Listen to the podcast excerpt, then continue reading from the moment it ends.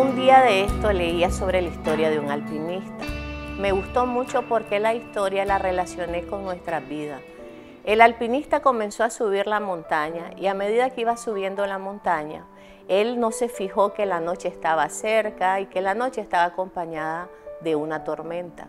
Él empezó a subir y a subir y de repente todo estaba oscuro. Entonces él ya no tenía dónde fijarse dónde iba a continuar subiendo. Él iba tomado de la cintura, pero al soltarse porque él perdió equilibrio, empezó a descender.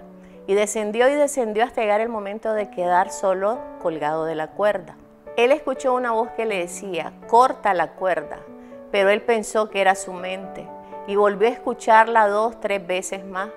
Pero él quedó dormido y amaneció. Cuando amaneció, él pudo ver que estaba casi a un metro de la, de la tierra.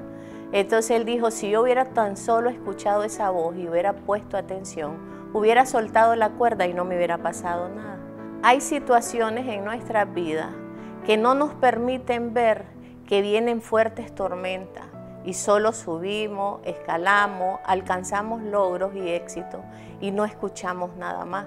Y cuando la tormenta viene y nos azota, hay momentos que sentimos temor y creemos que todo estaba perdido. Y es ahí donde yo digo, y me gusta mucho el pasaje de Josué 1.9 que dice, mira que te mando que te esfuerces y seas muy valiente, no temas ni desmayes, porque Jehová tu Dios estará contigo donde quiera que tú vayas. Cuando nosotros escuchamos esta lectura, nos podemos dar cuenta que la promesa de Dios está muy clara y está muy clara donde nos dice que todo lo que Él ha prometido va a ser cumplido en nuestras vidas. Él ha dicho que seremos bendecidos y las bendiciones vendrán, pero necesitamos ponerlo a Él en primer lugar en nuestras vidas. Nada de nuestro alrededor puede desviarnos de que Él ocupe el primer lugar en nuestra vida. No podemos ni por un momento apartar nuestra mirada de Dios. La crisis que enfrentamos nos pueden llevar a entrar a temores, pero tenemos que recordar tres cosas. La primera cosa es lo que nos dice Josué. Mira que te mando que te esfuerces. El esfuerzo es considerado como una virtud de ánimo. El esfuerzo requiere de valores, de constancia y de confianza en Dios. Por eso es que le decía que nuestra mirada debe estar puesta en Dios. Debemos de descansar siempre en Él. La segunda parte es donde dice debemos de ser valientes.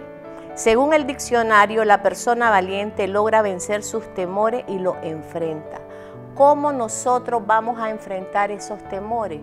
Confesando con nuestra boca que Jesús es nuestro Señor y creyendo en nuestro corazón que Dios va a levantarnos de todo lo que nosotros considerábamos perdido.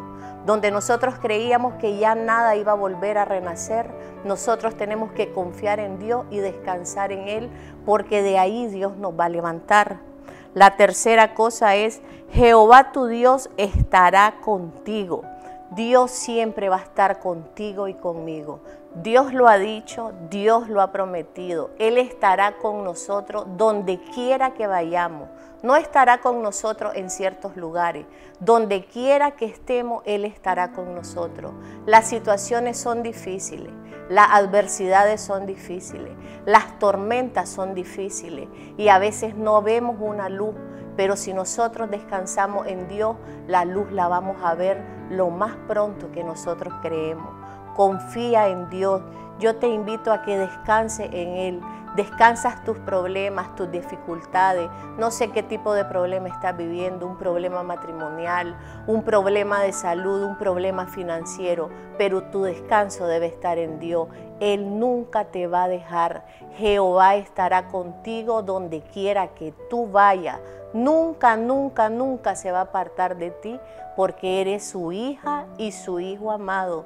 Confía en Él. Que Dios te bendiga.